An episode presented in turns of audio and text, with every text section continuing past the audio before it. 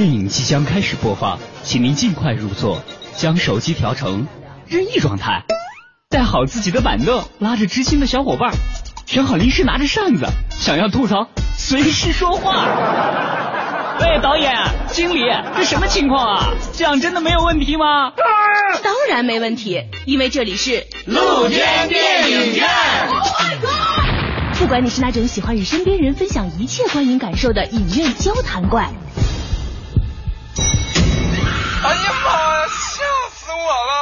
还是那种经常想要细究剧情、讨论更多可能性的细节分析狂，我觉得这个电影的这种开放结尾至少有三种解释。你看哈。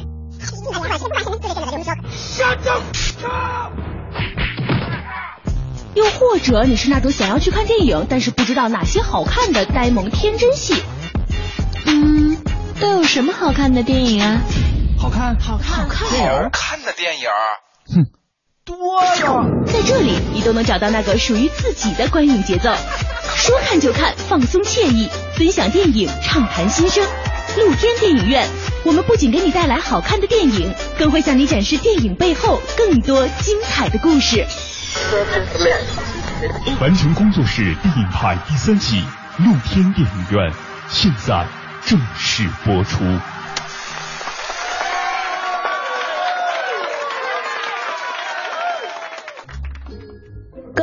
机前的听众朋友们，大家好，欢迎您收听今天的露天电影院，我是张远远。首先还是介绍一下今天来到节目中的两位嘉宾。大家好，我是橙子。橙子，优享看片会的创始人之一。目前每周日晚在建外 SOHO 的幺零幺咖啡举行观影活动。北京大大小小的咖啡馆电影沙龙并不少。优享看片会从二零一一年八月开始，到现在三年时间，已经放映过了上百部电影。几百个观众亲自参加过他们的活动，他们中的一些人即便离开了北京，依旧称呼自己为优享外地亲友团。橙子自称是基准级影迷，他说这代表资深影迷的基准，跨过去的就是骨灰级影迷，跨不过就还是个爱好级或入门级影迷。大家好，我是陆之宇。陆之宇，鲸鱼放映室组织者。微杂志看电影看到死创刊人，网媒电影工作者，豆瓣骨灰级影迷，看片量达七千部以上。他曾发表大量影评在《看电影》《中国企业家》等杂志。他个人最爱的导演是费里尼。他相信活着的人是未完成的世界，并自诩为是一个活在其他时代的旁观者。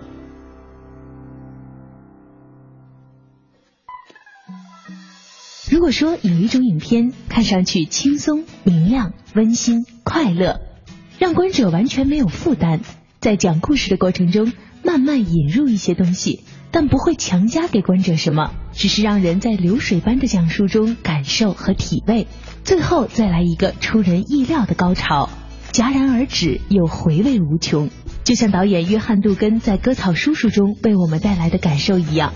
那么，这无疑是一部好电影。整部影片色泽明亮，配乐动人，男女主人公的表演肆意生动，让人感受到了那种来自夏日的淋漓畅快。看着这部电影，你会想起自己经历过的某些时光，跟挚友一起发疯，跟恋人心灵相通，跟萍水相逢的人一拍即合，那种单纯的快乐，把其他情绪排挤得干干净净。你甚至会忘了前一天你还在为房租纠结。为坏掉的电器懊恼，甚至为午饭要不要多花十块钱而斤斤计较。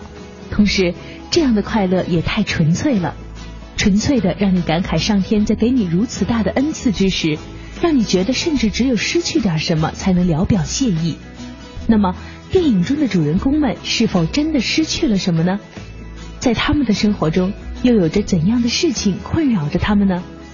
带着这些问题，我们和嘉宾聊了起来。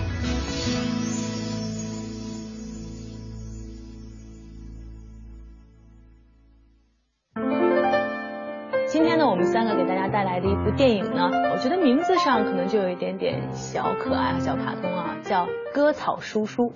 呃，说到这个呢，一一说到其实割草这个好像就有点夏日的味道在了，因为只有在夏天的时候，你的花园可能这个草木会旺盛，需要割草。那这个故事呢，绝对不仅仅是这个割草叔叔这个天名的这个故事，其实这个故事本身也是一个很好发生在夏日的，发生在夏日的，然后有一些童话意味在里面的。我相信可能很多女孩子会很喜欢看的一部电影。那首先呢，还是把我们之前准备好的这块小黑板拿出来，还是从四个我们选取了四个角度来看看两位对这部电影的评分。首先呢，就是印象分儿，挺让我觉得吃惊的，好像刘志宇给了四点五分，算是这是你是特意为了让自己不成为一个全满分评委 给的。主要这不是他的电影启蒙作品，所以他就给四点五。四点五分也挺高的了，我觉得。对，那但是其实说到这个。哎，是说不定还真的有这个原因在，不是你的电影喜欢这个作品，对，没有那个完美的那个 那个表象在了。可能我再早五年看，我会打五分，五点五，说不定是。那接着是故事的部分，故事的部分还是四点五，历程是五分。那其实从这个角度上，说不定就是会产生一些男性和女性受众在对这么一个有点童话性质的故事的这个感受会有不同。那导演和表演二位出奇的一致，出现了这个有点残酷的四分哈。刚刚我们之前推荐的电影，可能是因为大家都是有强烈的情怀在的，在那个情怀的驱使下都是五分。那现在开始出现了一些小挑剔的眼光了，我们不妨一会儿也分别给大家详细的说说这个不同的意见出现在哪。首先呢，咱们还是从印象说起吧。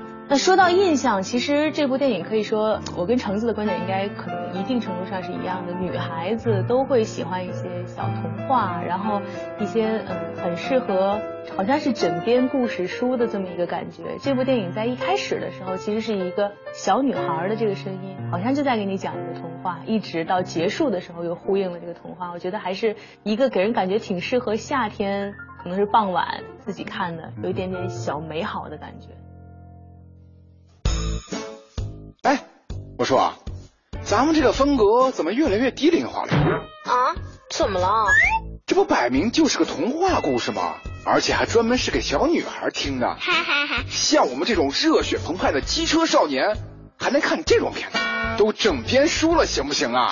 哎，我说，你别戴着有色眼镜去评判电影好不好？要知道，童话也是来源于生活的，有着很强的反映生活的能力的。嗯，再说了，这部电影也绝对不是一个童话那么简单呢。得了，童话就童话，能有什么呀？不信，那咱们就来一起听听这个故事是怎么开始的。Once upon a time, in a far off land, lived a girl and her mother and father. Their village was surrounded by a high wall. Outside the wall was the forest. home of Baba Yaga the witch. Baba Yaga had iron teeth that could bite through trees. His legs were like chicken legs, and he ate little girls for dinner. But inside the wall, the girl was safe.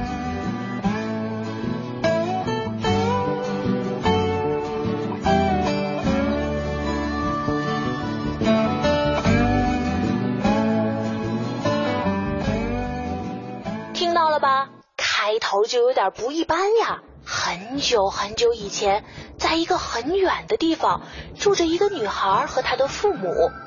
有一堵高墙把他们的村庄包围起来，围墙外面有一片森林，那里住着巫师巴比亚嘎。巴比亚嘎有一副钢铁牙齿，能咬断树木。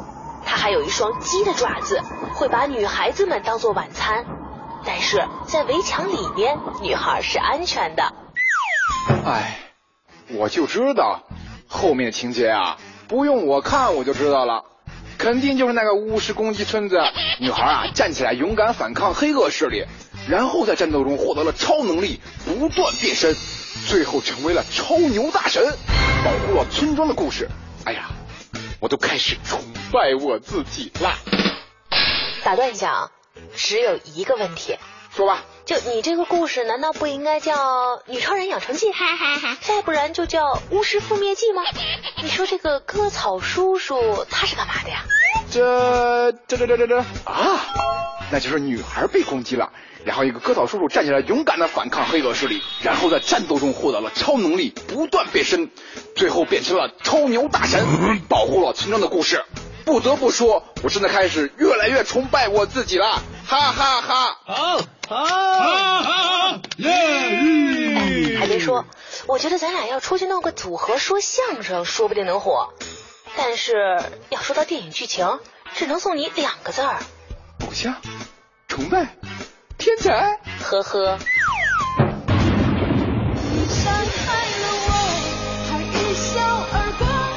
什么意思啊你啊？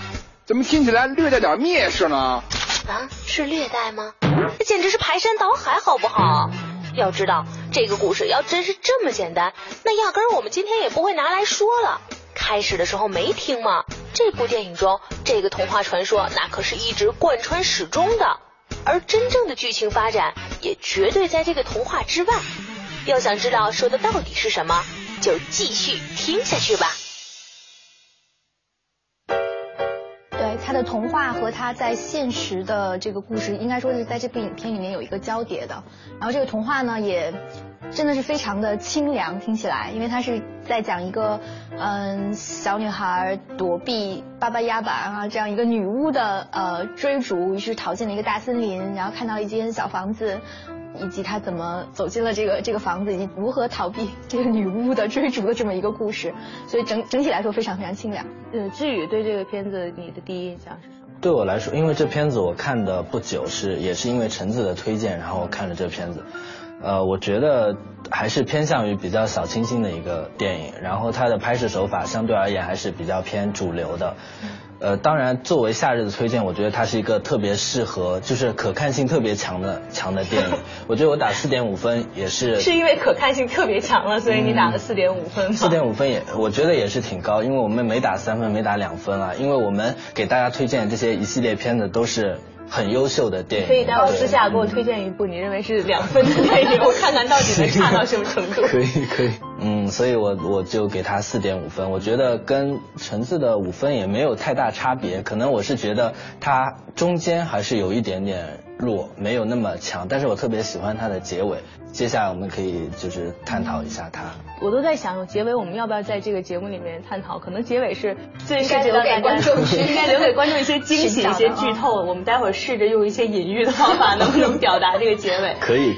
其实我觉得这个印象这个程度，我我相信可能呃，像志宇刚刚说的这个感觉，可能很多人都有这么一个感觉啊，就是说你说到这个拍摄手法很主流的这个，你说该怎么界定是主流还是非主流？其实电影无非就是讲故事嘛。那主流的电影的讲故事方式和非主流的，你觉得差别会？所以在这一点上，我我其实并不同意知宇的说法啊，就是这部这部片子它看出了主流，其实我看到的完全是特别原创的，特别自然天真，其实是完全脱离了好莱坞的那些什么主流叙事的一种手法。特别是我们可以讲结尾讲讲讲开头，当我们看到一个小女孩把一个苍蝇印印在了这个这个她做的这个饼干上，还有这个男主角他开着车，然后特别特别热，然后走在桥上，他就停下来，完全不顾后面的车在那边堵着。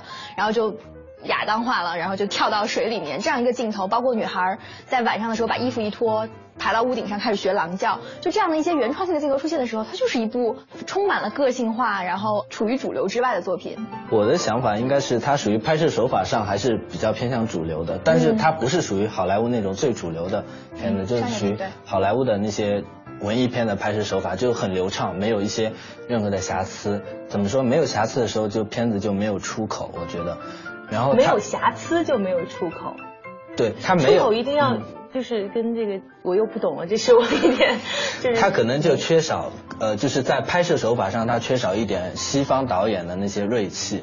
就是锐气，我觉得还是不足，也是为什么这个导演就那么多年，他还是相对而言特别小众的一个一个导演，就他没有特别成名的一些。对，可能是想把各个部分都磨平。当然，他呃，陈子陈子说的那些那些细节，确实是比较算算是非主流嘛。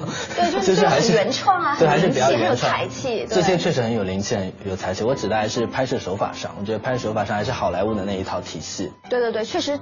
回想起来，可能整部影片没有让你特别印象的，比如说摆这个这个构图，或者说对。不过这导演算是不算是美国的，是是他是英国导演。国导演，我的菜啊！哟，没想到你这品味还挺小众的。哎，你跟我们说说看，为什么喜欢英国导演呗？嗨，这还不好理解吗？你看啊，英国人那是出了名的优雅绅士，你再看看我，不就明白了吗？啊？我明白什么了？我？我就说你这个人的悟性太差，你再好好看看。啊？哎，我说，我这个从上到下，从左到右，从前到后看了好几圈了，没看出什么特别的呀。到底看什么呀？你说这么明显的事儿，你还非得让我说出来？你难道就看不出我身上这种隐隐透露出来的高雅品味和绅士的修养？都说这个类似的人啊会互相吸引，所以我的菜啊一定是英国导演。我究竟是做了什么错事儿才会被派来跟你搭档啊？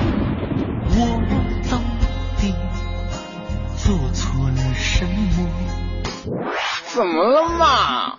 我都懒得说你了。既然你喜欢英国导演，不如你给我说说英国都有哪些导演吧。这你可难不倒我。虽然我看电影不多啊，但是我喜欢体育运动啊。二零一二年伦敦奥运会开幕式的导演是不是就是个挺有名的导演来着？好像他之前有部特有名的片子叫《猜火车》还是什么来着？我记得啊，当时有新闻报道，因为开幕式的缘故，他那部代表作啊，在亚马逊上销量提高了百分之五千八百呢。哎，一下子想不起来名字了，叫什么来着？哎，就在嘴边上呢。哎，你说的是丹尼鲍尔，就知道你指不上，估计也就记点这种有爆点的新闻了。不过你选的这个事儿倒是不错，当时的奥运开幕式确实受到了很多影迷的一致赞扬呢。与其说那是一场体育比赛的开幕式，更不如说像是一场英国电影的起演。除了视频中出现的四个婚礼、一个葬礼、小孩与鹰、猜火车等电影片段之外，开幕式本身就如同一部电影。特别是前几个部分的田园和工业革命等内容，段落间都有自己的叙事关系，甚至还能发现特写类的展示。丹尼鲍尔也以这种方式表明了自己电影导演的身份。伦敦奥运会像是一扇窗，带我们了解了英国，而电影同样是一扇窗，镜头就是蜻蜓向导。大量优秀的英国导演借助这扇窗，将他们心中的英国展示给世界各地的观众。透过这扇窗，我们看到了高贵的英国绅士，也看到了暴力的足球流氓，还看到了颓废张扬的摇滚青春。看到奢华，看到粗粝，也看到了疯癫。他们类型各异，风格独特，共同构成了一个影像中的英国。那么下面我们不妨就来说说那些英国的导演们吧。首先呢，就是当代英国导演的中坚力量丹尼鲍尔。也许你没有听过他的名字，但是啊，你一定听过《猜火车》和《贫民窟的百万富翁》，而那两部作品都是丹尼鲍尔所执导的。丹尼鲍尔生于英格兰北部的一个小镇，一个地地道道的工人家庭。底层的出身也在一定程度上决定了他作品的题材以及风格。少年时代的丹尼鲍尔的梦想其实并不是一名导演，而是一名神父。不过后来他却发现，即使做一名导演，同样可以像神父一样引导观众、影响观众。丹尼鲍尔早期作品的情节多发生在苏格兰，拍的也都是英国人的身边事，关注于底层青年以及他们的精神世界。关于那里犯罪青年的空虚迷茫的生活现状，并以其炫目的叙事以及迷幻的影像风格，绘制出一幅当代英国青年的心灵图谱。这其中自然也少不了他和所有英国青年钟爱的摇滚乐。他最知名的迷幻纪实作品《猜火车》，就是朋克青年文化的写照。从一九九六年的《猜火车》到两千零八年的《贫民窟的百万富翁》，丹尼鲍尔最终用于做奥斯卡最佳导演奖。正式确立了自己在当代影坛的地位。哟，没想到这位导演这么不错呢，这简直是业界良心啊！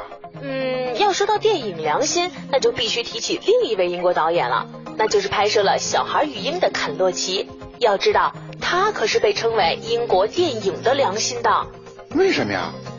肯洛奇一直被视为英国厨房洗碗槽电影的重要接班人，他呢也是英国工人阶级的代言人。他的电影里经常带有一些略带粗糙的写实风，作品中的角色也多来自英国的底层，比如单亲妈妈、没人管教的孩子、酗酒的下岗职工、黑社会的小混混以及外来移民等等，这些边缘的底层角色共同构成了肯洛奇的电影世界，也成为了了解英国的另一扇窗。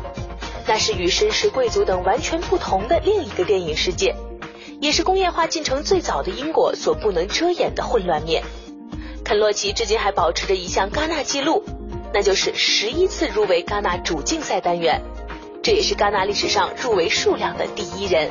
这位备受戛纳宠爱的老导演是英国当代影坛极其重要的一位，从影四十余年，却始终将作品的视角对准了英国的底层民众，一直以写实的态度关注英国社会现实主义，因此啊，也被很多人视为英国电影的良心。对了对了，有好多特别有名的爱情喜剧的那个什么，理查德·克蒂斯是不是也是英国人呀？没错。在近三十年来的英国喜剧领域，理查德·柯蒂斯的贡献实在是非常之大，包括憨豆先生的成功也少不了他的帮助。因为憨豆赖以成名的两套剧集《黑爵士》以及《憨豆先生》都有理查德·柯蒂斯参与编剧，他自然是当之无愧的憨豆先生缔造者。爱情喜剧更是理查德·柯蒂斯的拿手好戏，他的爱情喜剧会更浪漫，同时也会更有趣味，带着些英国人的拘谨与含蓄。并藏有幽默在其中。由于有出色的编剧功底，理查德·柯蒂斯在导演生涯上并没有遇到太多的障碍，执导的几部影片也都获得了非常好的评价。然后更不要说还有非常著名的导演希区柯克，还有那位被誉为英国电影顽童的盖里奇，然后还有……等会儿，等会儿，我突然发现，为什么还没提到今天我们说的这位导演约翰·杜根呢？嗯，被你发现了。嗯，其实我们不能否认，生于一九四九年的导演约翰·杜根确实是有不少才气的，看《割草叔叔》就能看出来了。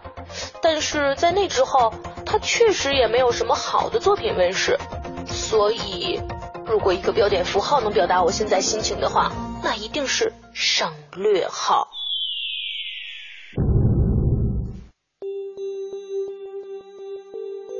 蒂姆·波顿式的小镇，贫苦卑贱的割草工人。精灵古怪的富家女孩，两个不同阶层、不同年龄的人之间的友情，遥远的童话里预示着悲凉的结局。这部电影究竟会给我们讲述一个怎样的故事？在导演眼中，这两个充满了矛盾冲突的阶层之间又会发生怎样的故事呢？稍后回来继续听我们说割草叔叔。您正在收听的是。凡尘工作室电影派第三季露天电影院，精彩正在继续。在继续。我看着你，看着我，我们的眼中是那么辽阔的迷茫。不要问我到底有多爱你，我只想亲吻你那干枯荒芜的沙。烦闷的夏天，蝉鸣似乎已经无处寻觅。回忆那些曾经与我们相伴的片段，会不会有这样的场景浮现？多可爱的雪孩子！儿时的电影院，那段嬉戏追逐的时光，那年蒲扇摇曳着的夏天，以及那段似曾相识的片段。等一下可以骑脚踏车送我回家吗？露天电影院，我们在回忆的光景中找寻那个不曾消失的夏天。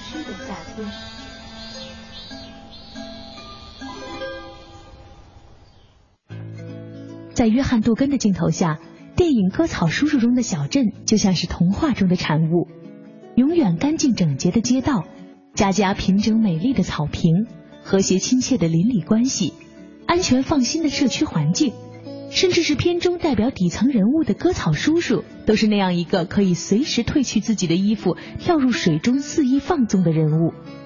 但真实的故事是否是这样呢？为什么说这是一部写给成人的黑童话呢？带着这些问题，我们与嘉宾又聊了起来。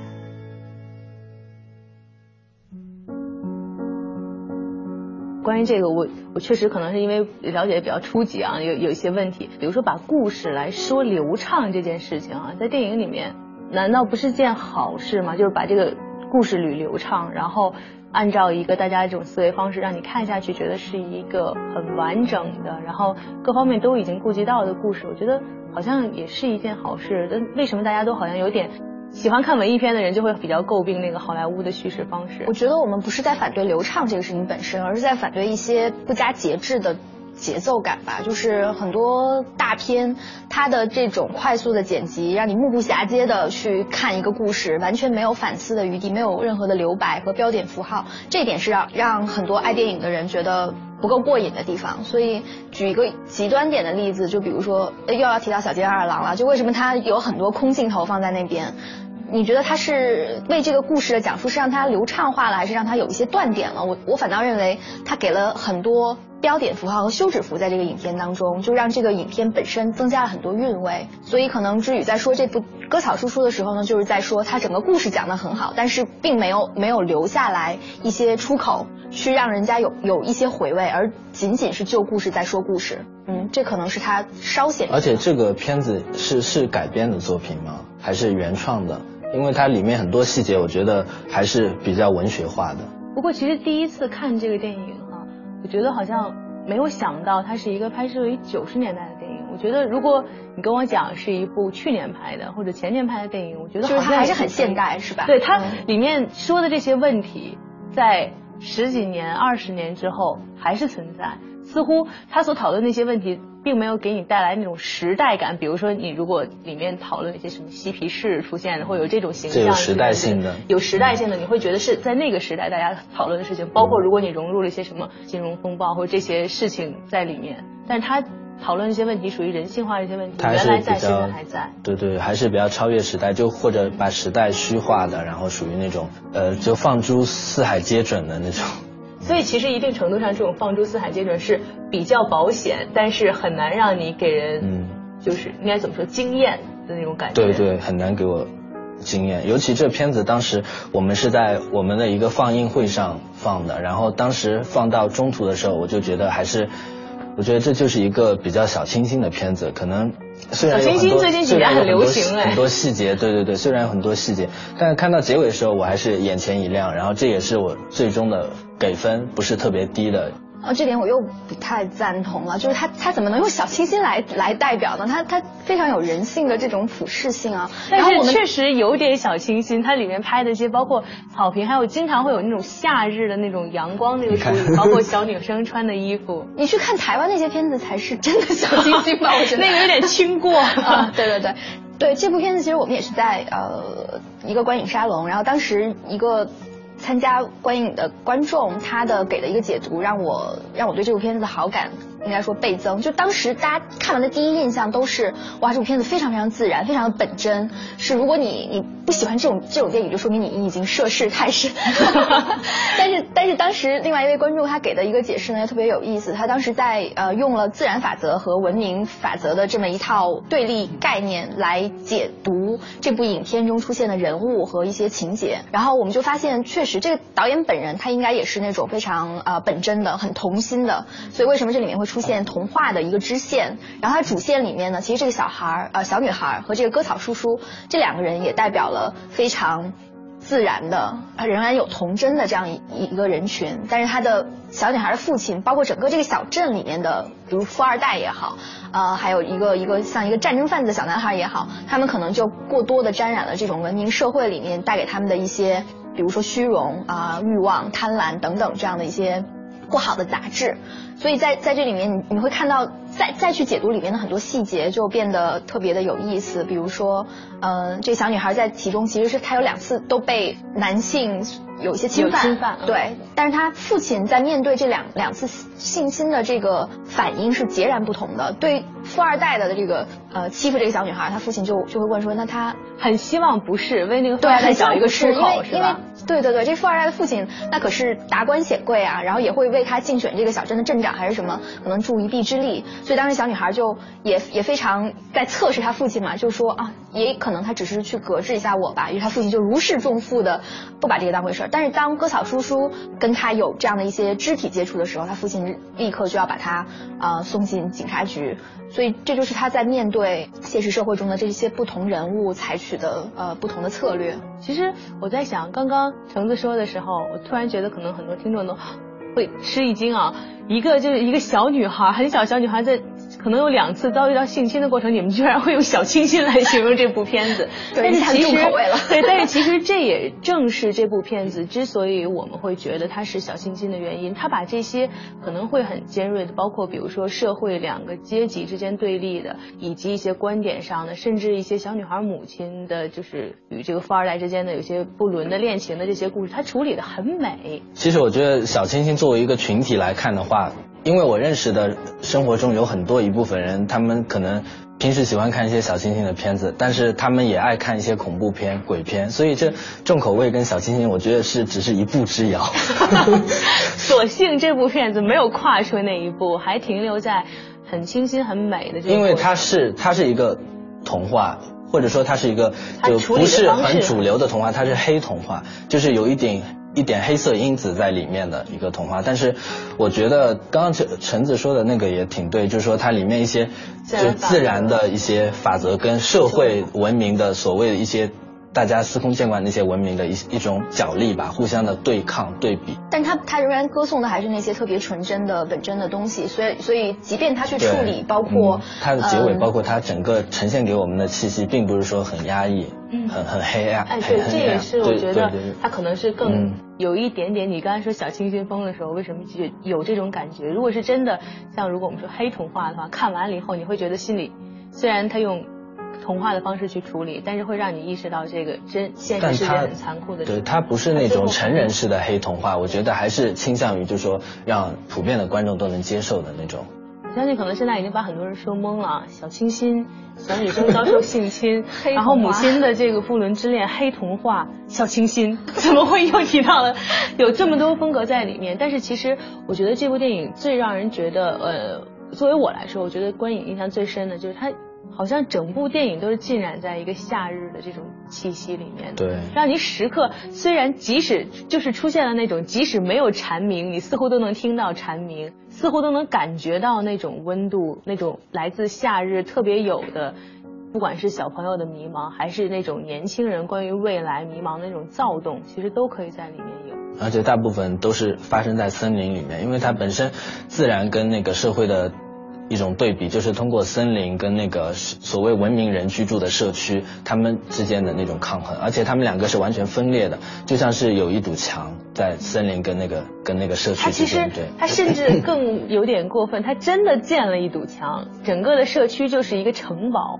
他建的那个社区的门就是一个城堡，所以我觉得他每次跑出去都需要通过都需要通过那个城堡，而且还会有一个像是社区内部警察，没有警没有警察的这个职位，但是能够行使警察所有职权的这么一个人物在里面。对对对，sheriff。我想可能说到这儿以后，大家真的会有一点茫然，说的到底是一个什么样的故事？那我们就讲讲这个电影给我们讲的故事。其实这个故事真的有一点童话的意味在里面，就像电影一开始伴随着一个小女孩很稚嫩、很天真，但是让你都会觉得带有一种。纯真和复杂味道的一种叙述，说的是一个小朋友，说一个一个小女孩和自己的父亲母亲住在一个城堡里，父亲和母亲不允许她出去接触外面的世界。接着这个故事就开始讲述了，其实就真的是一个小女孩和自己的爸爸妈妈搬到了一个新的社区，只不过这个社区好像全都是这个生活中一定程度上在大人的眼中好像是全都是美好的一面，都是收入相对高的富人阶层。每一家跟每一家之间看似很友好，但是都会有一些暗潮汹涌的利益关系在里面。小女孩是一个一开始的时候，我觉得这也是我在曾经观影结束之后跟橙子交流的。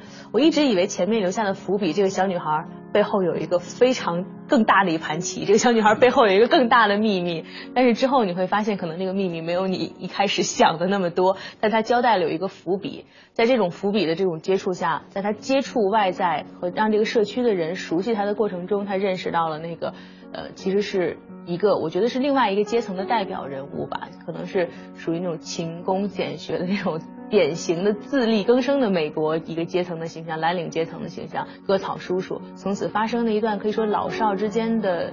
友谊，我觉得也罗也不算老少，罗莉和怪叔叔之间跨越年龄的友谊，中间有一些好玩的故事。当然，最后也是以一个童话的方式结尾，来为这个这两个阶层其实不可跨越的矛盾和无法解决的矛盾，他也导演也并没有非常强力的去融合这两个阶级，最后把这个矛盾解决。因为事实上很多问题确实是无法解决的，所以最后导演用了一个。可能童话般的结尾，童话般的结尾，其实一定程度上，现在我们说，好像如果说是一些别的导演，像像你们喜欢的这种导演，可能他会把这个问题尖锐化，真的会让你最后结局不是那么舒服的。但是他把这个问题处理的相对温和了一点。变成了一个童话，但怎么说？可能我我会喜欢说不是特别温和的结尾，或者说比较黑暗的结尾。但是这个捅你一刀就留在那儿是吧？但但是这个片子又给我感觉就是就是这个结尾让我后来觉得特别好，治愈是吧？对对对，就每个人都是有多面性的嘛，就不是说只有一个。可能这个故事，我觉得倾向于这个故事更适合这样的结尾，并不是说所有的故事都适合黑暗的结尾。然后这个故事正出彩于他给了一个很童话的结尾，然后把观众，而且把这个夏天所有的一些回忆，包括对于观众荧幕内外之间的一种共通，大家都是想要让那个结尾是倾向于比较光明的。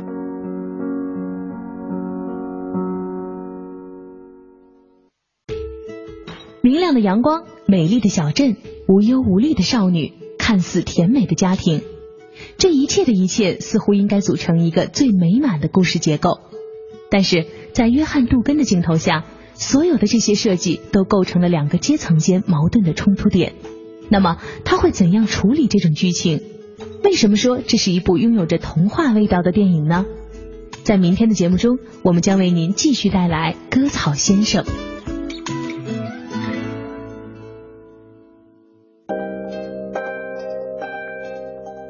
在明天的节目中，您将听到以下精彩内容：割草术伤痕是就是子弹打穿肉体，然后是弹孔的疤痕，然后那个小女孩是动过手术的，然后他们都是有伤口，而且他们对于就是社会都是抱着一种怀疑，而且他们还原自己本身的天真的一面。